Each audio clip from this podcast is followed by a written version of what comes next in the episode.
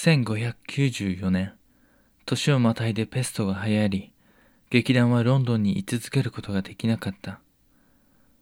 年初の公演後、各劇団は巡業の準備を始めた。そして春を前に、ストレンジ教一座改め、ダービー博一座も他の劇団同様、秋から年明けの短いロンドン滞在の後、春先にまた地方巡業へ出た。一座の裏方メンバーのジョン・ヘミングス。昨年の苦労を顧みて、今年は手伝いを連れてきていた。昨年巡業先で出会った若者、ヘンリー・コンデルである。半年前の秋に、叔父の酒場で働くためにロンドンへ出てきた。別れ際の約束を覚えていて、コンデルはヘミングスのもとを訪ねてきたのだ。まだ18歳ではあるが、非常に優秀な青年だった。彼の家族や親戚から頼りにされているのだろう。ゆくゆく叔父は酒場を彼に任せるつもりなのかもしれない。ただ、今この状況である。小屋の大小関係なく、芝居の公演は禁止されているような状態では、酒場をはじめ食事処などもどこも閑古鳥が鳴いている。外国からの商人や旅行者なども、あえてこの時期ロンドンを訪れることはないし、街全、街全体に昨年以上の自粛の空気が立ち込めていた。それもあってヘミングスは、コンデルがロンドンへ来てから一座関係の仕事を少しずつ手伝ってもらっていたのだ。巡業はコストもかかるし、稼ぎ自体は劇場でのそれと比べると決して多くはなかった。だからより金回りのことは役者連中には任せるわけにはいかず、しっかりと管理しなければならなかった。ただ去年とは違い、コンデルのサポートもあって順調に回ることができていた。そんな巡業から2ヶ月が経とうとした4月の終わり頃、その時一座が滞在していたのはウィンチェスター。そこに一報が入った。ダービー博が亡くなったというのだ。劇団内に動揺が走る。知らせの確証を得るため、ヘミングスはコンデルに一座の裏方管理を任せ、ウィンチェスターから大急ぎ、3日かけてロンドンへ戻った。その足でシアター座、ジェームス・バーベッジのもとへ向かう。話は本当だった。そこにはウィリアムを来ており、彼はこの数日間、情報を集めて回っていたそうだ。一座が巡業へ出た後、伯爵は体調を崩し、ついに起き上がることもできないまま亡くなったそうだ。とてもまずいことになった。伯爵の強力な加護のもと、この疫病騒ぎが落ち着いた後は、大いに盛り上げていこうと、皆今の苦境を乗り切る希望としていたのに。パトロンを失えばかつての劇団たちのよう、あっという間に落ちていってしまうかもしれない。それにパトロンのいない劇団が、ピューリタンの束ねるロンドン市当局の圧力をどうやって払いのけられよう。これからだというのに、かつてのレスタン白一座時代のように、また役者たちはバラバラになってしまうのだろうか。バーベッジ氏の力をもってしても、そうことはうまくいかないだろう。なんせ、市中の劇場での芝居公演は、一座が宮廷に呼ばれるための練習という建前のもとに成り立っている商売だ。パトロンなき劇団は宮廷に呼ばれる理由がない。つまりは劇場で公に大々的な芝居公演を行うことは許されない。無理に芝居をやるなら、それは外形上、演劇ではなくただの見せ物となり下がる。ウィリアムも一座に所属している作家ではないが、この件に関しては大いに影響があるだろう。以前ウィリアムから聞いた構想は、バーベッジ氏の息子、リチャードを中心に据えた芝居作り。リチャードの演技にこれからの新しい芝居の形を見出していたのだ。アレンのような派手で大きな演技。それが生む芝居と世界観ではなく、もっと綿密で思考するような新しいものを。ウィリアムにとってはまさにそれを書こうとしていた矢先である。自分たちの力ではどうすることもできなかった。頼みの綱はダービー博夫人だけだ。ウィリアムのパトロン、サウサンプトン伯爵は劇団を新たに作るつもりはないようだった。それは昨年に引き続きウィリアムが個人的に後ろ盾になってもらっているサウサンプトン博へ物語誌の検定をした際に聞いてきたという。劇団が戻ってくるまでにどうにかしなくては。バーベッジについてもこれから一座をシアター座直属の劇団として公演をやっていきたいと考えていたので、とりあえずはその準備にそれぞれが忙しく動き回っていた。しばらくしてそんな彼らのもとへ嬉しい知らせが入った。なんと、亡きダービー博ファーディナント・スタンリーの妻アリスがしばらく一座のパトロネスとなってくれるとのことだった。ありがたいことに、夫ダービー博よりも演劇に精通していたアリス元夫人である。劇団のことは決して忘れてはいなかったのだ。ただ、未亡人がパトロネスである以上、今まで得ていた強力な加護は期待できないだろう。これでしばらくは何とかなりそうであった。また、市内の劇場公演禁止は、ロンドンウォール街から解かれていくとのことで、5月中にダービー博夫人一座は、ロンドンへ戻ってくることとなった。それまでヘミングスにもやらなければならないことがたくさんあった。そのためには夫人にも会って頼み事をしなければならないだろう。アリス夫人の姉は、現宮内大臣ハンズドン教の長男の妻であった。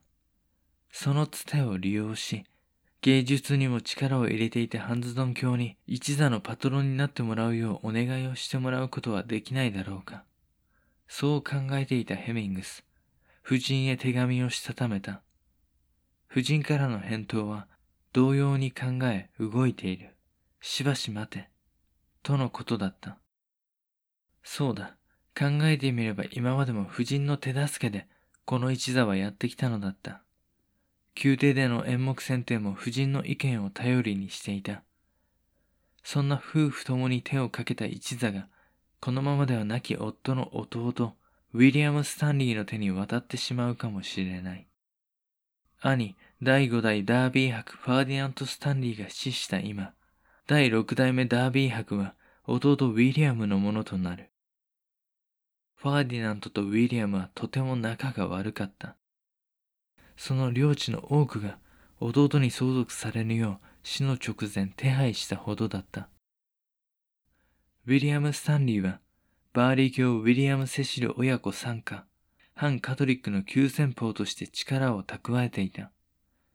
兄ファーディナントはカトリックを特別擁護していたわけではなかったが、自身の治めるランカシャーの多くは依然カトリック根強い土地だった。だから王室とそのバランスをとり、カトリック取締りに積極的ではなかった。それが許せなかった弟ウィリアム。また、すべてを得た兄を快く思うことができるはずもなかった。そんな彼に自身と夫の愛した劇団を任せるつもりがなかったのだろうか。とりあえず宮内大臣の返事次第、とのことで、ヘミングスはもうすぐ帰る役者たちの帰りを待った。5月半ばに差し掛かる頃、巡業から彼らが帰ってきた。コンデルはうまくやってくれていた。巡業終わりの打ち上げはシアター近くの酒場で行われた。旅の疲れもあるはずなのに、皆役者たちはいつも通り騒ぎ、飲んだ。なるようになるさ、などと、こちらの苦労も知らず、のんきなものである。確かに、そう言って抜ける力が彼らにはあった。ヘミングスには到底持てない自信である。打ち上げの最後に、毎年地方巡業を引っ張ってくれていたエドワード・アレンから皆へ報告があった。今年の劇場閉鎖、その解除を契機に、合同での公演、巡業はもう終わりにしたいと。海軍大臣一座を正式に再始動させるとの理由からであった。それはローズ座の支配にフィリップ・ヘンズローからの熱い要望もあった。劇場の方も新生海軍大臣一座を迎える準備は整っている。そして5月14日、アレンは長い間共にした元ストレンジ教一座、現ダービー博夫人一座を後にし、テムズ川を渡ってローズ座へ戻っていった。もうこの一座に巡業や公演を引っ張るアレンはいない。だがこれでいい。本当に彼らが表に出るためにアレンは眩しすぎる。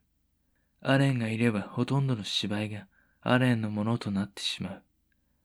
今までに彼ららしい芝居を見せることができていたのだろうか。正直、自分が輝くためだけに舞台に立つ役者は、この劇団にはいらない。でも、アレンが離れたらこの一座、彼ら自身の見せる色はどうなるだろう。道家の憲夫がいるいや、一人の色だけではない。様々な色で舞台を染め上げることが彼らの力ならできるはずだ。それだけの実力はつけてきた。一座はこれからどうなるかわからなかったが、夫人の報告を待ちながら芝居の稽古をし始めた。チェンバレン教、言い換えれば宮内大臣とは、宮廷のため儀式や接待を手配したり、スタッフを配置したりする王室三大将校の一つである。政治に直接関わる立場ではないが、王室においては重要な役職である。その現宮内大臣、ハンズドン教ヘンリー・ケアリーから、亡きファーディナント夫人のもとに知らせが届いた。現ダービー博夫人一座の中から役者たちを夫人に選んでもらい、それを集めた新たな劇団のパトロンとなってもよい、というものだった。数人は夫人のもとに残り、ほとんどが新しい劇団となる道を選んだ。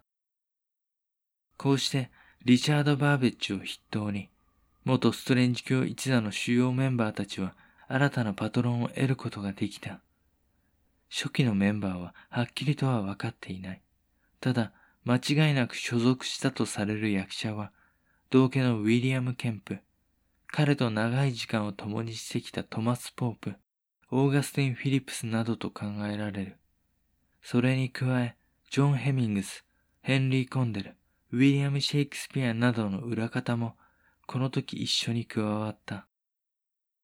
ウィリアム・スライ、クリストファー・ビーストン、ジョン・デュークも最初期に加わったはずである。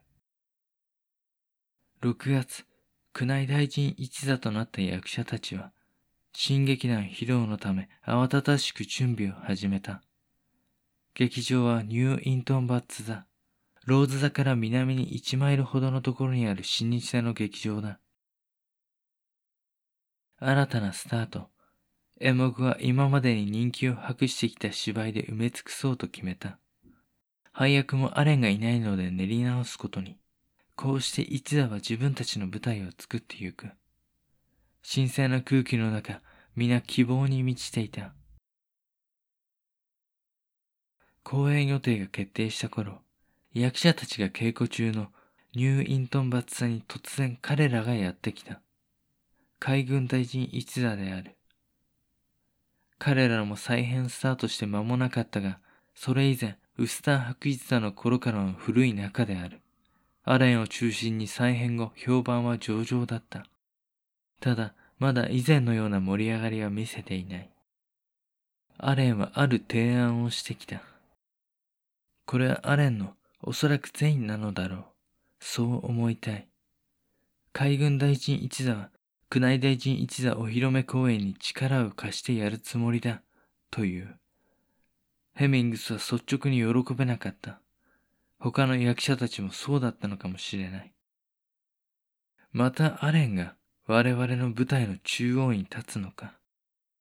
これは我々一座のお披露目公演だぞ。次に会う時はライバル同士だ。そういった下の根も乾かぬうちに何を言い出すのか、この男は。ただ、これまで一座がアレンの力に頼って、その恩恵を得ていたことは事実だ。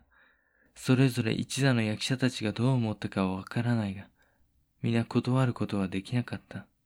だが、これで本当に最後だ。6月に始まった宮内大臣一座お披露目公演は、結局海軍大臣一座との合同公演となった。演目は日替わりで様々なものが上演された。記録を見ると、亡きクリストファー・マーロー作、マルタ島のユダヤ人、シェイクスピア作、タイタス・アンドロニカス、そして作者不明のハムレット。これは数年後、シェイクスピアが書くことになるハムレットの元になった演目で、内容は残っていない。その他数々の有名演目が上演された。ただ、そのほとんどの作品の主役はアレンだった。地方巡業よりもやはり利益は大きい。劇場にとっても入場料だけでなく、飲食の売り上げも入るのだから。裏方としてヘミングスの出番も増える。もたらした利益だけで見れば、お披露目公演は大成功だった。だが、これで本当に良かったのだろうか。一座一丸となって劇団を守るためにしなければならないこととやってはいけないことをよく考えていくことはこれからもっと必要になってくる。未だロンドン市と通密には芝居公演について意見は分かれているし、いつまた疫病が流行らないとも限らない。街の治安が悪化すれば、こちらにもその影響は及ぶ。当局の動きは常に監視しておかなければならないし、華やかなスタートの陰で問題は山積みだった。そして一方、ウィリアムは今までとは違い、我々の劇団のために執筆を始めていた。